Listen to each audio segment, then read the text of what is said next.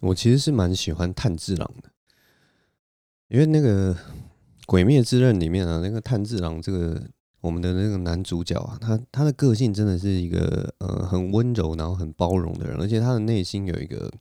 坚定不移的一个信念哦。然后在包括一开始，他是为了他的，他是为了拯救他的妹妹，所以才做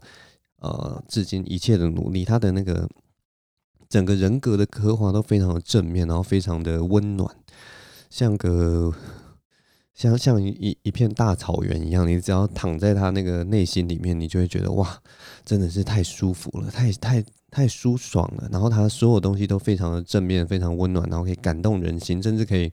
你知道，就是超度鬼魂之类的。他根本，我们这个世界上如果有炭治郎这样的存在，我们根本不需要有任何的和尚、尼姑或者法师在那边超度鬼魂，不用，你就只要把炭治郎摆在那边，然后他只要呃睁着他那个水汪汪的大眼睛，然后绑着他的马尾，然后看着你，然后握住那个鬼魂的手，或者是我不知道握住那个鬼魂的献祭的祭品之类的什么，或者是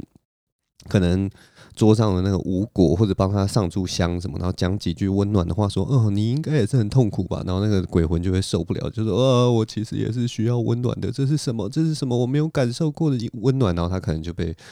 就超度到那个，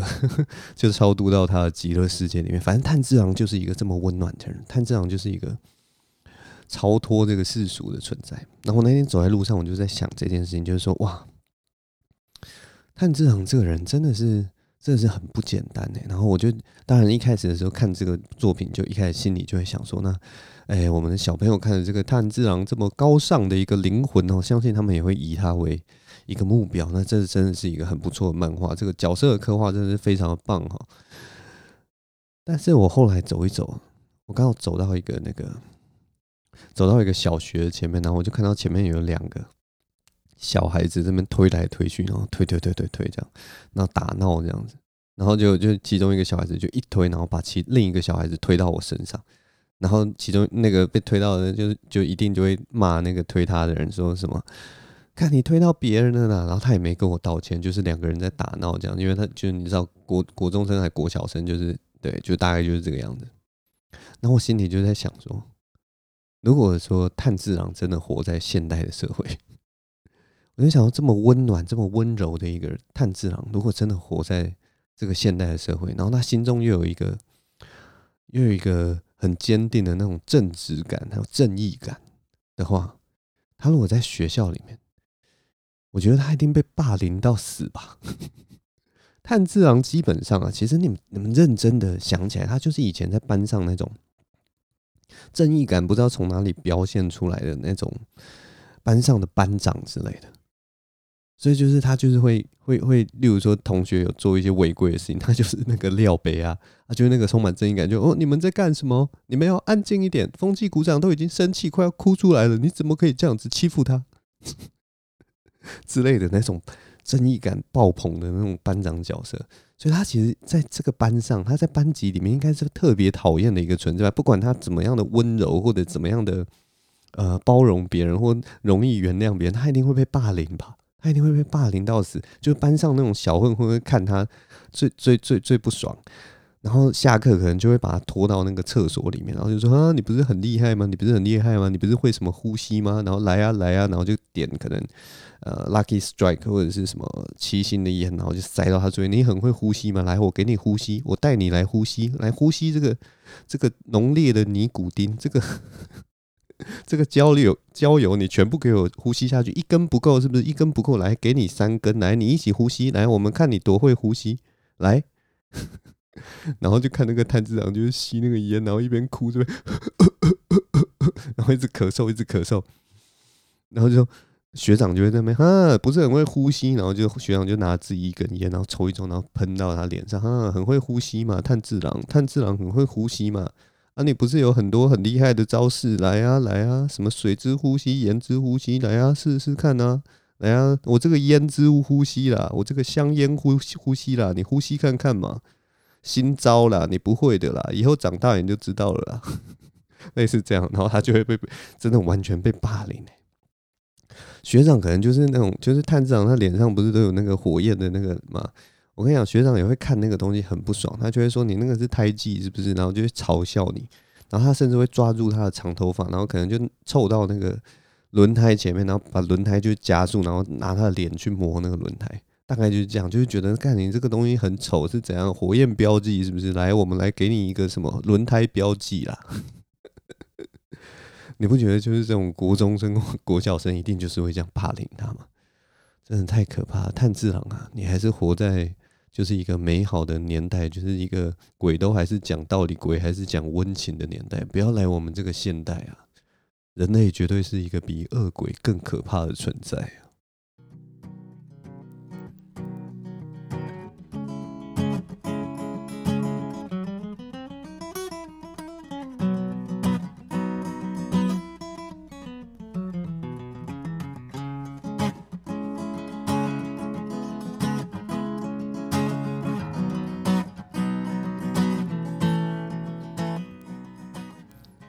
你现在收听的是章晋唯的频道。我们现在时间是二零二一年三月十号星期三下午四点二十三分。我为什么会从用动画开头呢？就是我刚刚是在讲炭治郎嘛，是因为我跟你们讲了，我上礼拜有没有跟你们讲说，我想要讲那个什么蓝幸福绿皮书，对不对？我跟你讲，计划赶不上变化了。人生就是有这么多突然的事情，你就是没有办法准备所有事情。就像我上次去那个有一家有一家呃炒饭店，然后我点了他的那个什么川味炒饭啊，我跟你讲啊，那个川味炒饭就是让我来的让我措手不及，辣到我这眼泪都要流出来了。人生不可能为所有的事情做好准备啊。所以，我们这个计划赶不上变化，所以这个幸福绿皮书的这个计划可能要稍微延宕一下。因为我上个礼拜，我跟你们讲，我上个礼拜看了一个，我很久没有就是看一部动画片，看到我热血沸腾了。这部动画片叫做《这个超时空甩尾》，我知道你们先不要转台，不要觉得说我就是现在要进入一个很宅很宅的话题。什么叫超时空？什么叫甩尾？这个名字就是中二到不行，比那个阿斯拉什么什么闪电霹雳车都还都差不多中二程度的东西。但是我知道，就是大家不要觉得这是一个很宅的话题。我今天要讲的是一个呃。是一个高大上的艺术作品，它就是在这个动画界里面赫赫有名，而且它就是它是一个艺术的标杆，它是动画艺术的标杆。总之呢，这部片就是我可以用一个很简单的问题，仿似一种诘问的方式来形容这部动画。它的那个英文名字叫 Red Line，就红线，红线就是它的那个终点线的意思。那这部片呢，超时空甩尾，它可以用一个问题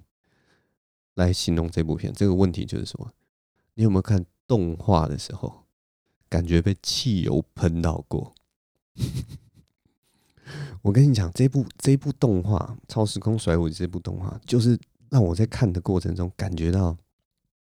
我，我被汽油喷到了，你知道吗？就是喷在脸上，然后那个气味，那个我仿佛都可以闻到那个。呃，汽油燃烧的味道，跟那个废气，跟跟那个汽车的那个轮胎磨地板的那种臭味啊，我仿佛都可以闻到那个味道了。这就是这么屌的一部动画。这部动画它其实是在就是在讲说，在那个未来的时代，我们的那个引擎啊，其实都可以让车子都飞天了，但是就是还是有一群很蠢的人，就一群一群呃。一群笨蛋，好，一群执着的人，还在玩那种传统式的四轮赛车。然后，但但是他们玩四轮赛车，也不是说是那种很旧型的那种四轮赛车。他们的这个四轮赛车啊，就是是在各个星球开车，然后在各个星球开车的时候，他们的车上可以不计手段，你可以装任何的武器，装任何的加速器，它也没有限制说你要用什么样的引擎，或者是说你的车子要长什么样子。你就设计自己很屌的一台车，然后你就参加这个比赛，然后想办法把对手不计手段把对手干掉，就是这么屌的一部片，你们知道吗？这么一部动画片。那通常我们看这种动画片，当然就是因为它是一个天马行空的设计，所以照理来讲，你会看到一些想当然尔嘛，就是一定有一些什么呃什么刀枪。剑棍啊，或者飞弹啊，机关枪啊，什么之类，或陷阱啊，什么，反正就是莫名其妙的东西。但没有，其实它真正的主轴还是在竞速这个东西上面。在一种热血竞速的感觉。所以当初那个作画者，然后忽然忘记那个导演叫小池什么了，反正就是他，他当初在研究这个动画的时候，他其实就是有一个很重要的特点，就是他说一定要把那个速度感跟那个画面的那个震动表达出来。然后那部那部动画片，他还还加上了就是非常呃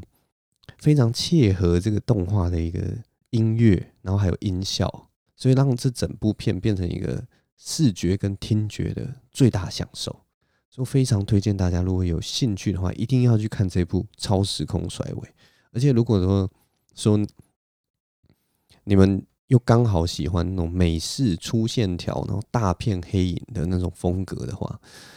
哇，那我我真的跟你保证啊，这部片真的是一定会让你值回票价。但是呢，我们还是要说，就是它的剧情超级瞎的，所以就是你不要太在乎剧情啊。剧情基本上就是一个很直线性的剧情，但是你在那个里面享受的是那个竞速的快感跟那个声光效果。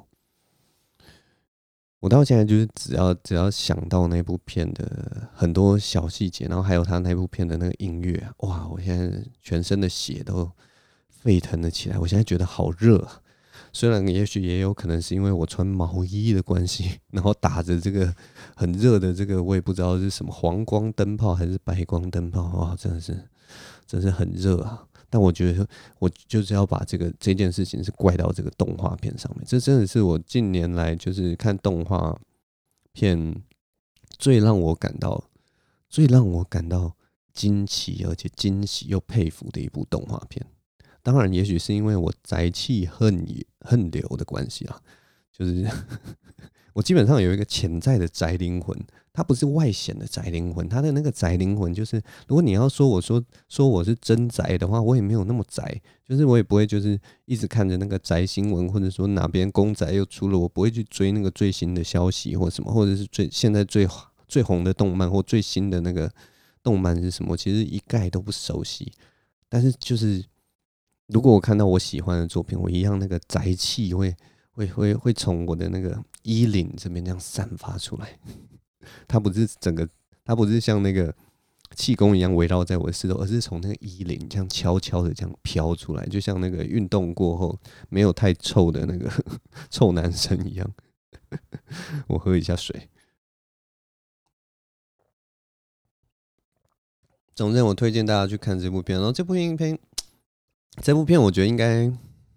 应该不会在院线上面待太久了，所以而且它好像是二月二月二十号左右的时候上映的，所以它其实已经有一段时间，所以随时会下片。那就是看大家有没有机会的话，如果有兴趣的话，可以去看一下。那我偷偷跟大家讲，就是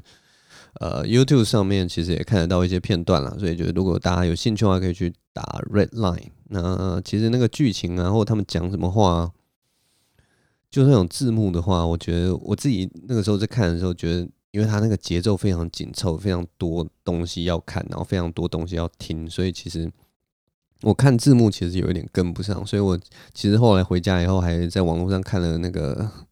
片段，又重新看了好几次，觉得真的是太爽了。然后就我决定呢，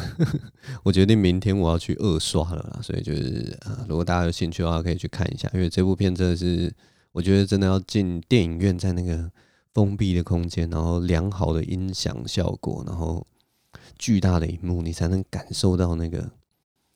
引擎的震动，然后还有他们每一个角色在握着那个方向盘的那种紧张感啊，真的是啊，想到就觉得啊，我只能用啊来形容了，没有别的方法可以形容这部片。总之推荐给大家啦，有空就去看一看。上礼拜还有一件就是改变我人生的一件大事啊！上礼拜，上礼拜我去这个，上礼拜我改变人生有一个改变人生的大事，就是我我上礼拜去洗牙。大家知道洗牙这件事情是需要很大的勇气以及很大的。意志力才能达成的一件事情呢。首先呢，你必须跨过那个樊篱，你必须跨过你内心种种的不要还有拒绝，然后你必须打电话去那个牙医诊所，然后你要跟他说：“我想要预约什么时候洗牙。哇，现在一讲到，你看，大家都觉得，我相信大家都开始觉得说，哇靠，这个哦，真的是太难了。这个电话忽然就变得很重，我那个平常的电话大概才两百克、三百克的重量，在我预约洗牙的时候，这个电话感觉沉重的就像六公斤的哑铃一样。我在那个。健身房拿六公斤的哑铃要打电话，怎么可能？真的是太可怕了，对不对？总之，只要跟牙医预约这种事情，就是基本上就是你的内心会有百般的不愿意。它的那个难度啊，真的是堪称在那个寒冷的早晨，早晨从那个被窝里面钻出来的那种难度啊。总之，我好不容易呢。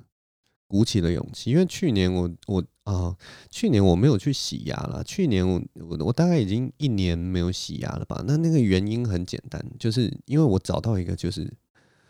堂而皇之的借口啊。我去年因为那个 COVID-19，我们的这个武汉肺炎的关系，新冠肺炎的关系啊，所以我就一直觉得说，嗯，这个真的是一个。我不能去洗牙，因为在到那个牙医诊所有没有？里面都是消毒水的味道，然后每天那个牙牙医跟呃牙柱，他们每天接触多少病人，而且牙齿有问题的大部分一定是上了年纪的人嘛，所以他们接触多少上了年纪的人，那每天在那个牙医诊所里面有多少口水在那边喷来喷去，喷来喷去，对不对？然后每个病人的来历又都不清楚，对不对？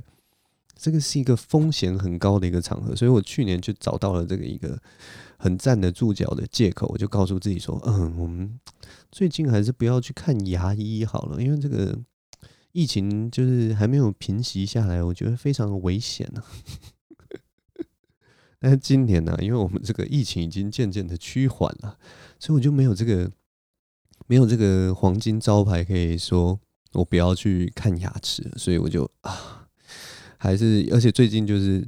又是身体状况还不错，所以就是还举得动那个我沉重的那个手机啊，所以我就拿起了手机，然后预约了一个时段，上礼拜就去看牙医了。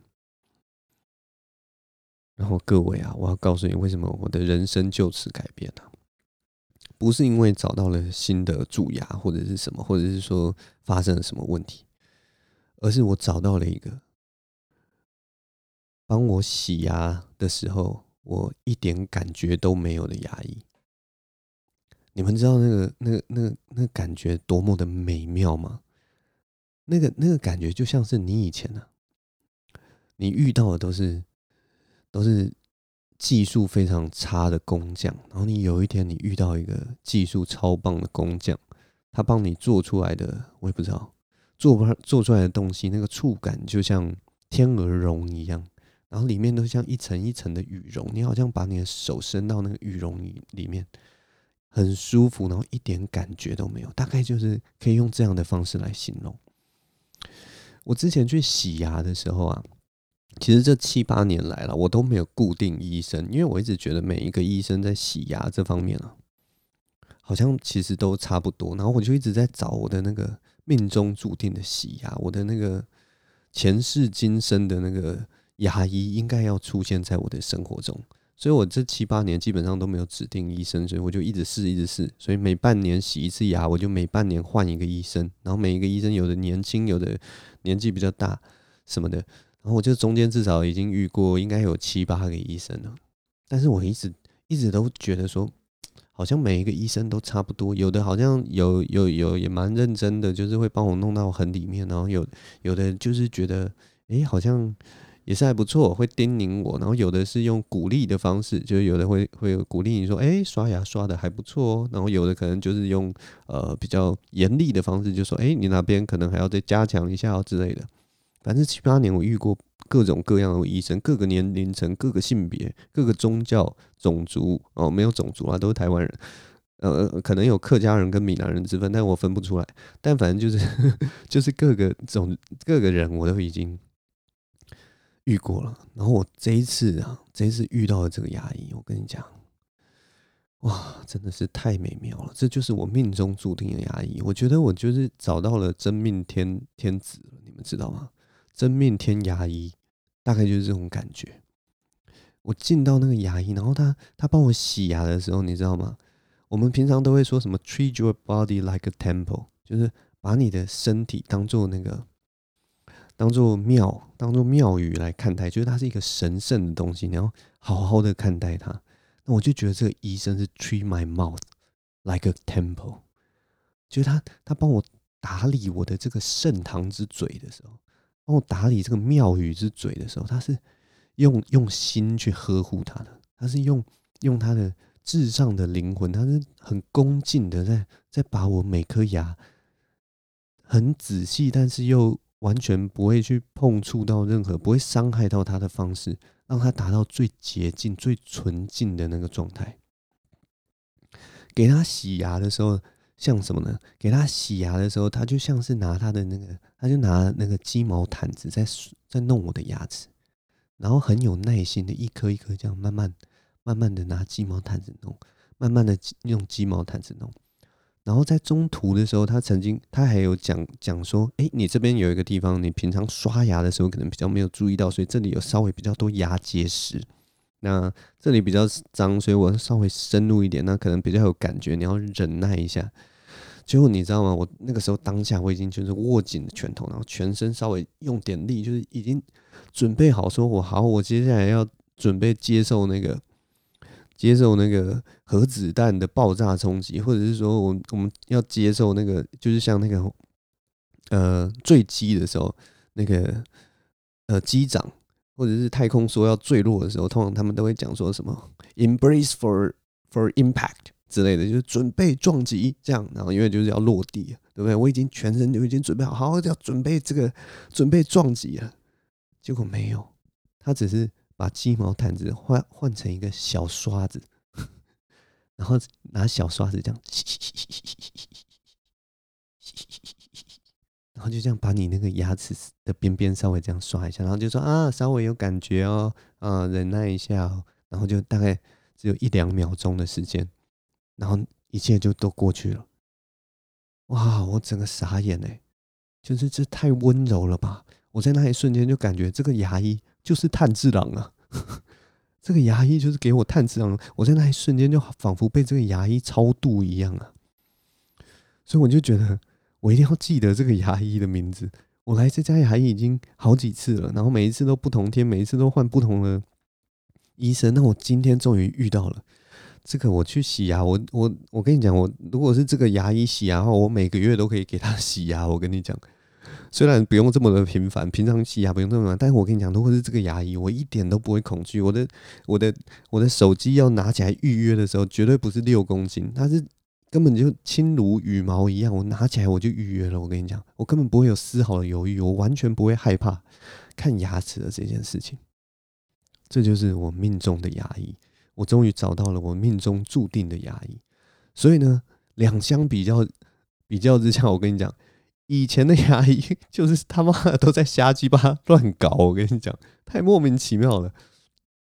我真不懂为什么以前的牙医在清我的牙齿的时候，都要就是弄得很用力，然后弄到那个好像好像我的那个牙龈都跟他们有仇一样。他们就好像就是觉得说，哦，我今天中午配饭要配血，所以我就是要看到一点血，然后就这样把你那个牙龈好像硬是要翻开来，然后。让那个砖子这样进去，好，那个可能不是砖子啊，那可能是什么什么超音波清洁剂之类的。但是他们就会弄得很里面，然后就硬要把你那个东西弄得满满口都是血，然后跟你说：“你看吧，你看你满口都是血。”所以果然你平常洗牙的时候就呃，你平常刷牙的时候就是不认真，大概就是给我每次都给我这种感觉。他们好像是在那那边钻矿，你知道吗？他们好像想要从我的那个。牙结石里面挖出金矿的感觉，他们感觉就是那个矮人矿工，有没有？就硬要硬要钻进去，钻进去，钻进去，然后希望能够掏出一点金块，然后好像就可以就可以证明说，我这个牙医技术其实就是就像我钻出这个金子一样，充满着价值，这种感觉。真的是太可怕了，当然也有可能是我误会，就是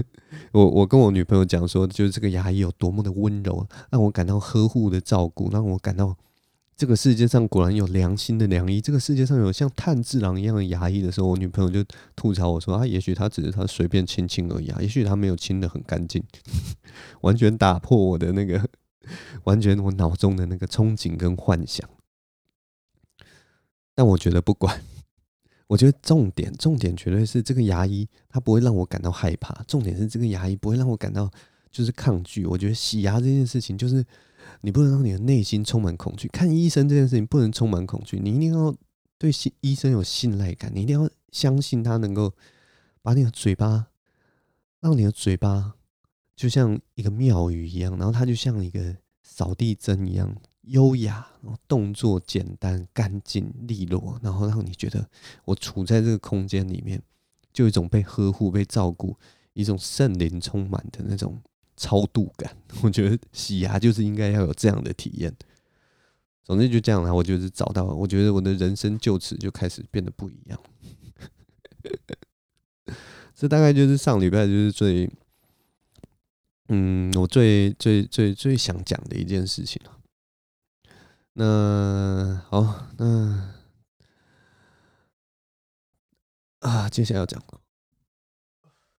接下来要讲的就是，我上礼拜就是看了一下我的那个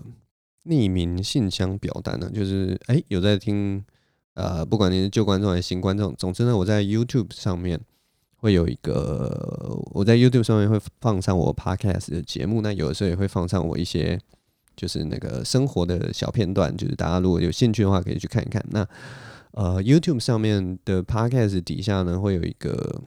留言的匿名信箱，就是因为我想说还是要跟大家互动一下，所以如果有任何意见啊，或者是想要互动的话，可以在 YouTube 下面留言。但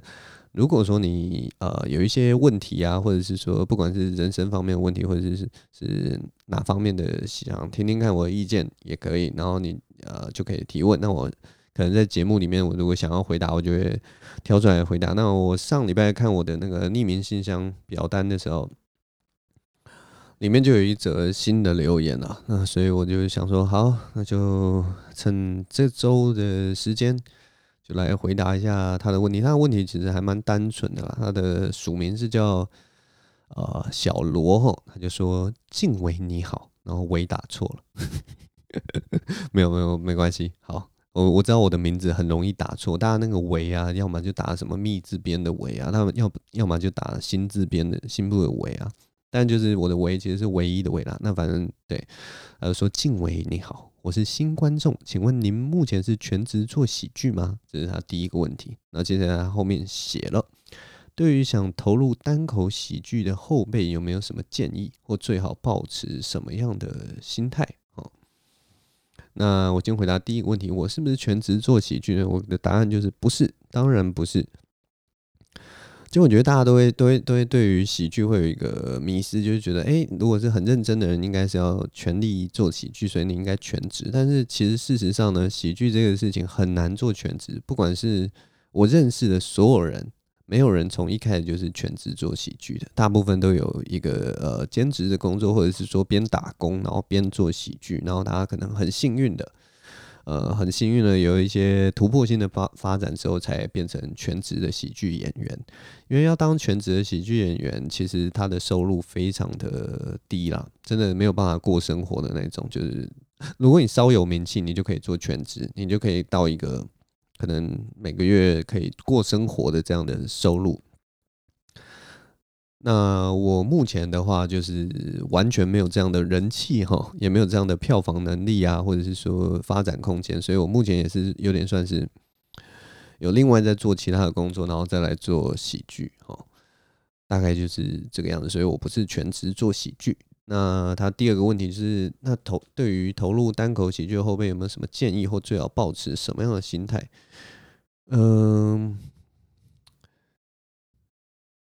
我其实现在就觉得这种建议啊，有的时候是要分不同的阶段，就是有些有些人也许就是啊。好了，反正就是，如果你是新人，我觉得你如果要投入单口喜剧后辈有没有什么建议，或者要保持什么样的心态？我给最简单的一个建议就是说，你先来试试看，就是 因为因为其实我们在这个产业，我我讲到现在大概两年多了嘛，然后我们其实看呃新人呃来来去去的流动率非常大，然后坚持下来的人其实也都就是做的还不错啦，就是当然就是不是说赚到钱的不错，而是说。他其实做到现在，他已经就是我觉得我看这些人，就是他们能够坚持到现在，就是他可能可以继续做下去了，因为他已经有一个呃生活的方式了，他不一定是全靠喜剧能够过生活，而是他已经能够利用这个东呃，不是他他的生活已经有这一块做喜剧这一块了，那他是可以持续的做下去，而不会有任何的变动。呃，所以我的建议就是说，你就来做做看。你只要踏入这个这个圈子好了，然后也许你会得到成就感，也许你被呃很辛苦或什么的，但是也没关系，就是就可以来试试看啊。反正这个圈子就是一个还蛮开放的圈子，你就来做做看。然后呃，这样讲有点不像是建议啊，但是就成了就成了，不成就不成。它就是一个很明显的一个。它的淘汰机制的门槛非常的高啦，因为有其实有一些来来去去的人，有些人其实他写段子也写的不错，讲的也不错，但是他的人生规划可能就觉得这对这就是一个兴趣，那他就是对这东西也也许不见得有特别的热爱，那开始去讲一讲，他就会开始觉得就有点腻了，他就觉得这个这个舞台，我每次上台，然后我讲的东西，其实我所写的方式，或者我讲的东西。我的确是逗人家笑，可是我每一次这样做，每一次这样做，做做了以后，你会开始想说，这东西就这样啦，我觉得腻了，我觉得无聊了。我每个月礼拜上台就这样啊，我也许可以博得，我也不知道，呃，七个到八个或十个笑声，就这样，是不是就这样？然后有些人也许就是到这到这个瓶颈的时候，他就会发现，我不想讲话了，因为因为有些人他他上台讲话。哦，这个我觉得是是有点像是呃脱口秀的一个某方面的一个门槛，就是你要想要讲话，你要有你想要阐述的事情，你不不不一定只有光是呃在逗人家发笑，因为逗人家发笑到后来，你就会发现我我会有一些方式可以逗人家发笑，但是最终的目的，要么就是你要能够，还要有一个学习曲线啊，任何事情。如果要持续下去，都会有一个学习曲线，所以我就觉得，呃，很多人在找那个找不到那个学习曲线的时候，他也许一开始因为新奇嘛，所以就来试试看，然后但是他没有那个没有找到那个学习曲线之后，很快就放弃了。所以我觉得，呃，所以我不知道你你所在的那个所在的那个时间点是哪一个时间点。如果是刚新进来的，我就觉得说，反正它是一个很自然的事情，你就。投入看看，那我觉得你来尝试一下，你就可以知道说自己对于单口喜剧抱持着什么样的心态。嗯，大概是这个样子。那如果你是问我说，诶，呃，因为我是一个，我要讲一些很难听的话，就是 有些人可能会一开始就会觉得说，看我自己超屌的，我觉得我觉得我超好笑的，然后上台，然后就会很惨，然后就会很沮丧，然后可能就放弃了。呃，这个东西啊，我觉得搞笑这件事情的确是需要练习，没有人能够第一时间就好笑。然后，就算是你平常很好笑的人，然后如果你换一个情境，换一个方式，都要重新去调整自己的状态。就例如说，你今天你的确你在综艺界是一个很好笑的人，但是你今天忽然来讲单口，那你的确你就要一样要练习说怎么利用单口让人家笑。那你如果你单口讲得很好，可是你今天去主持节目，跟人一搭一唱，那那个节奏其实也是要重新去掌握、重新去练习的。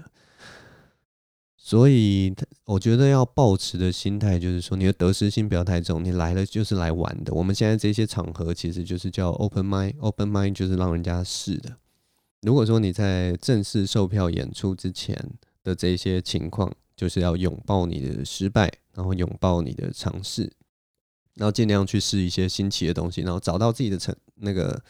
学习曲线。然后你只要一直有在进步，一直有在创新，一直有在呃做你觉得诶新奇的东西，我觉得这个热情就是不会去消减的。当然，这一路上我看到很多呃跟我同辈呃同一期出来，就是在那个二零一八年出来的那些人，有些人也是。试一试就走了，有些人也是试一试就留下来了。然后，当然留下来的人中间也都有一些，就是觉得啊，我做到现在这样，好像有点遇到瓶颈，好像有点做不下去。但是后来大部分的人都有找到另外的一片天地或者继续保持的方法，所以我就很简单啊，这个东西，这个单口喜剧，这个这个还不算是产业的一个领域哈，是很残酷的一个地方，所以就是你就直接踏进来啊，撑得下去就撑下去，要撑不下去就算了啊。如果你呃心如果心态点健康，你真的对这个东西非常有兴趣，那你也可以把它当做一个。茶余饭后的一个练习，或茶余饭后的一个娱乐，这样子你可以来玩一玩。那我觉得都蛮欢迎的啦。其实各个场合 open mic 的人的那个状态也都不一样。有些人还是学生，有些人已经出社会好几年了，然后也有那种连锁公司的连锁柜，那个叫什么百货公司柜柜？哎，百货公司柜位哦，百货公司柜位有。有有有有在卖马卡龙的老板之类的，反正就是有各式各样的人啊。然后，呃、不差你一个啊，也不去不多不少你一个。哎、这个那那句话要怎么讲啊？就是这个产业不缺你，但是也你也可以来。哎、总之就是欢迎你来啦。干，我真的是不会讲话，忽然卡关了。反正就是这个意思啊，就是这样，就是这样。我。真的最近就是越来越来越觉得自己讲话越来越老嘞、我的妈呀，越认真讲话的时候，我觉得自己听有的时候都觉得啊，这个就是一个老人在那边闷闷，真的是很糟糕。唉，练了四十几集，好像这个口条都毫无长进。有啦，呃，我觉得有的时候真的是讲的还不错了，还是有觉得还是有我的 moment，还是我的亮点在那。大部分的时候都在烙赛了，可恶。好了，反正今天呃，录、到现在已经三十七分了哦。我其实其实还要讲一个，就是初老的症状，但时间好像不够。但是反正我最近就觉得自己很老了。然后上最最主要为什么我会忽然觉得自己很老的原因，就是因为我我其实一直很怕一个音乐的类型。我这个人一直一直觉得，我一直打造自己是一个心胸宽大、包容性很强的人，好像这个世界上所有的东西我都接受。只要是还不错的东西，我都可以说，嗯，还不错啊，嗯嗯，很喜欢，很欣赏。我就是一直就是抓着这种正义的感觉，就是站在这种一定对的这种表面，然后就有点左交立场那种感觉。但是我跟你讲，我最近真的有一个东西，我真的受不了。这个东西它其实它还没有那么明显的进入台湾，但是我觉得最近啊，因为随着那个新的。新的那个节目有一个节目叫什么《大嘻哈时代》哦，就是最近那个饶舌圈要开始办的这个节目。我觉得这个东西可能未来要要很长的出现在我的生活中，就是 trap 这个音乐类型，trap 陷阱，就是之前有讲那个什么陷阱妹啊什么，就是那种 trap trap 这种音乐，其实目前还算是一个小众、很边缘的一个。呃，我这样讲他们会不会生气啊？就是也许他们就是觉得，嗯，什么这是嘻哈界的主流，这个是我们饶舌圈很红。但是我是说，就以音乐类型来讲，前一阵子有稍微就是变成比较主流的，可能是那个复古的啊，九零年代那种吴卓源啊，或者是九万八八啊，或者是那个马念先啊出的一些歌，就是那种九零年代那种旋律啊、节奏啊、动感的那种一种回流。或 R&B 的呃重重生，有点像 R&B 文艺复兴这种感觉。那 Trap 这种歌一直都还没有达到主流的圈圈，只有一些就是他们用的那个乐器啊、合成啊、合成乐器的那种东西会稍微有点感染到主流音乐，但是一直没有打进来。但是因为这是那个大嘻哈时代的关系，我觉得这个音乐可能也许会变成稍微的呃频率会变多。那我真的听音乐到现在，我真的觉得 Trap。